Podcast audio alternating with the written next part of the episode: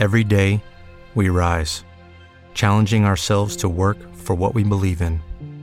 At U.S. Border Patrol, protecting our borders is more than a job, it's a calling. Agents answer the call, working together to keep our country and communities safe. If you're ready for a new mission, join U.S. Border Patrol and go beyond. Learn more at cbp.gov/careers.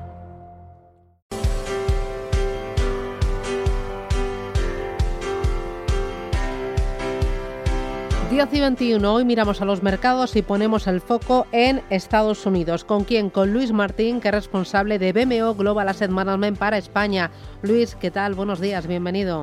Hola, Susana, ¿qué tal? Muy buenos días. Eh, Un oye, como siempre, estar aquí. Primero, eh, ¿cómo ves los mercados? ¿En qué punto estamos?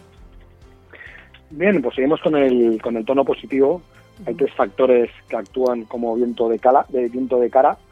Eh, aunque no todos son luces, hay alguna sombra que me gustaría compartir. Eh, el primer punto es la vacunación, eh, donde vemos evidentemente países muy avanzados como Estados Unidos y el Reino Unido, donde en Estados Unidos más de, más de la mitad de la población ya tiene al menos una dosis y una cuarta parte de la población ya está inmunizada. En Europa vamos un poquito por detrás, pero con buen ritmo. Y aquí se denotan las diferencias claras entre el mundo desarrollado y el mundo emergente. Vemos la tragedia que están, que están viviendo en la India y el riesgo de que una mutación del virus pueda hacer que la vacuna sea menos efectiva. ¿no? Evidentemente, esto pone de manifiesto la importancia de la inversión sostenible, sobre todo en emergentes, para intentar ayudar desde el punto de vista social y medioambiental para que este tipo de pandemias y este tipo de tragedias eh, se el, en el largo plazo. ¿no? El segundo punto importante que estamos viendo ahora mismo es eh, cómo están publicando resultados las compañías americanas y la verdad es que está siendo espectacular. Eh, han publicado ya más de 120 compañías, el 85% está batiendo expectativas, pero además con un margen muy amplio. ¿no? Eh, la estimación del EPA para, para el primer trimestre en, en el cómputo general del FP500 era del 25% y están publicando resultados Mm. por encima del 34%. O sea que la diferencia es espectacular cómo están viendo las cosas allí. Y en tercer lugar, y por último, eh, el apoyo monetario y fiscal que todavía está encima de la mesa. Ah, a nivel monetario, pues no se estiman subida de tipos de interés en los próximos dos años mínimo. Y a nivel fiscal, por aquí un poco de cal y una arena, ¿no? Eh, en el lado positivo, vemos cómo se apoyó de manera masiva el, el- el paquete de estímulo fiscal de Biden, eh, pero ahora está encima de la mesa una potencial subida de tipos, de tipos, o sea, de- una, una subida impositiva en el RPF y en el impuesto de eh, plusvalías, ¿no? O sea que, bueno, veremos cómo queda eso. Claro, porque Biden eh, ha llegado con el objetivo de elevar la presión fiscal. Me decías plusvalías eh, y también sociedades. Exactamente qué, Sociedades qué- todavía no. Vale. Sociedades todavía no. Mm. A día de hoy, evidentemente, todo esto se promulgaba en su campaña electoral, que iba a ser los impuestos. ¿no?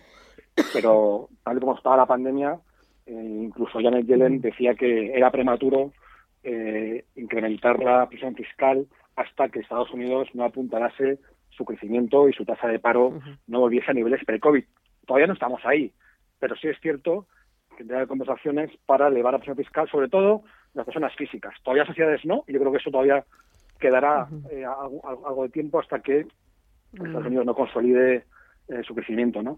Y lo que está encima de la mesa ahora es un aumento en el IRPF de los tramos más altos, pasar del 37% al 39,6%, pero la gran novedad es una subida muy importante en las plusvalías de capital, eh, incluso alcanzando también 79,6% de presión fiscal, algo nunca alcanzado desde la Segunda Guerra Mundial. O sea, que estamos hablando de una subida masiva que puede tener un impacto en los mercados, pero a día de hoy, o sea, todavía tiene, hay que negociar mucho en los pasillos del Congreso, eh, porque a diferencia de España, donde hay bastante disciplina de voto, Mm.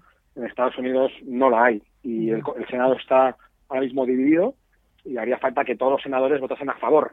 Que bueno, Ujú. que ya sabemos cómo, cómo, cómo- cómo son estas cosas, que hay que negociar mucho y ya veremos si esto se aprueba o no. Pero vamos, que todavía queda tiempo para que esto se implemente. Claro, y Biden con esta agresiva subida de impuestos eh, que llegará una vez que la economía empiece a recuperarse y la pandemia esté finiquitada, ¿Qué es lo que pretende? ¿Reducir el endeudamiento? Em, em, eh, ¿Echar atrás todo lo conseguido por eh, Donald Trump? Eh, ¿Cuál es el objetivo y sobre todo cómo puede afectarme a mí, ahorrador, en mercados globales y con exposición a Estados Unidos?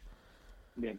el plan es un aumento de recaudación en un billón de euros, más o menos. Evidentemente, el gasto que ha incurrido Estados Unidos en, durante esta pandemia ha sido muy elevado y hay que financiarlo. Y una parte para financiarlo eh, es esa subida impositiva. Eh, también Biden ha anunciado un paquete masivo de infraestructuras. Hace poco, y bueno, hace poco no, en cuanto Biden entró en la Casa Blanca, lo primero que hizo fue volver otra vez al Acuerdo de París y recientemente en la cumbre del clima eh, anunció a un platillo que iba a, reducir masivamente emisión de gas invernadero. Y eso requiere eso, requiere inversión, requiere eh, un apoyo monetario importante. Por tanto, hay que financiarlo. Y, la manera de financiarlo eh, en este punto es aumentar los impuestos. O sea que yo creo que es una medida que a los mercados no les va a gustar, sobre todo si en el, medio plazo tocan a las sociedades, que yo creo que eso puede ser lo que el mercado más, más miedo tenga.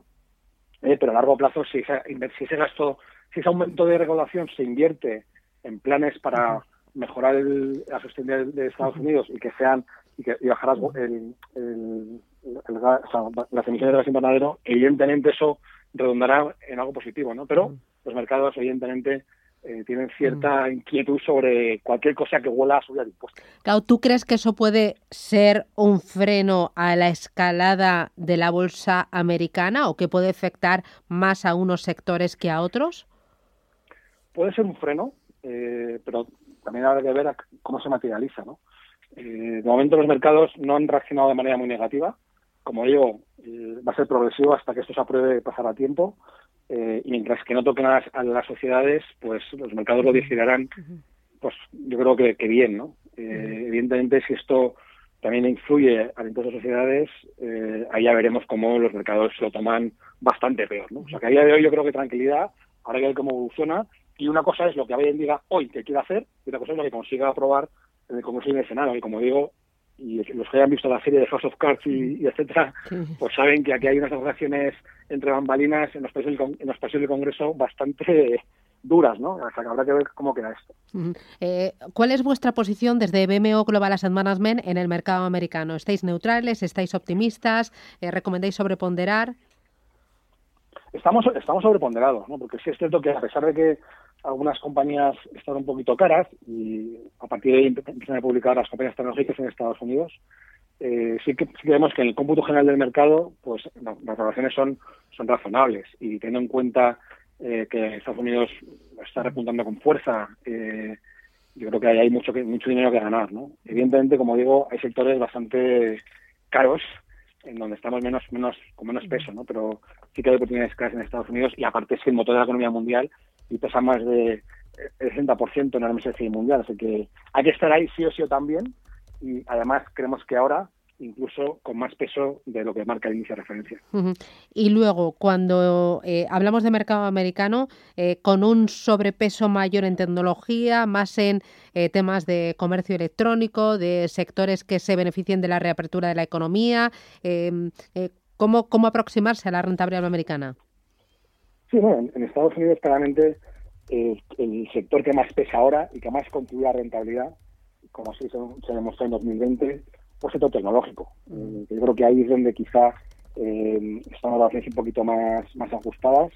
Yo creo que todo lo que tenga que ver con el plan de reforma eh, de infraestructuras de Biden hacia la reducción de gas y panadero, que es un plan muy agresivo. hay que recordar que cuando Obama estaba en el poder y que se firmó el Acuerdo de París, estimaban que para el 2030 tienen que reducir un 26% de las emisiones, ¿no? Y Biden está diciendo que las quiere reducir un 50%, o sea que quedan 10 años y quiere reducir el doble de lo que estaba en teoría eh, marcado. Eso requiere mucha inversión, por tanto, aquellas compañías industriales que ayuden a solucionar este problema se verán beneficiadas y a día de hoy esas compañías no están necesariamente caras, ¿no? O sea que creo que hay una oportunidad clara eh, si invertimos en el largo plazo pensando en, la gestión del planeta.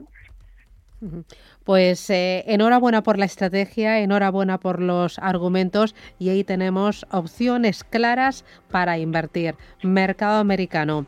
Muchísimas gracias, Luis Martín, desde BMO Global Asset Management. Un placer, gracias y cuídate. Un placer como siempre. Hasta vale, chao, chao.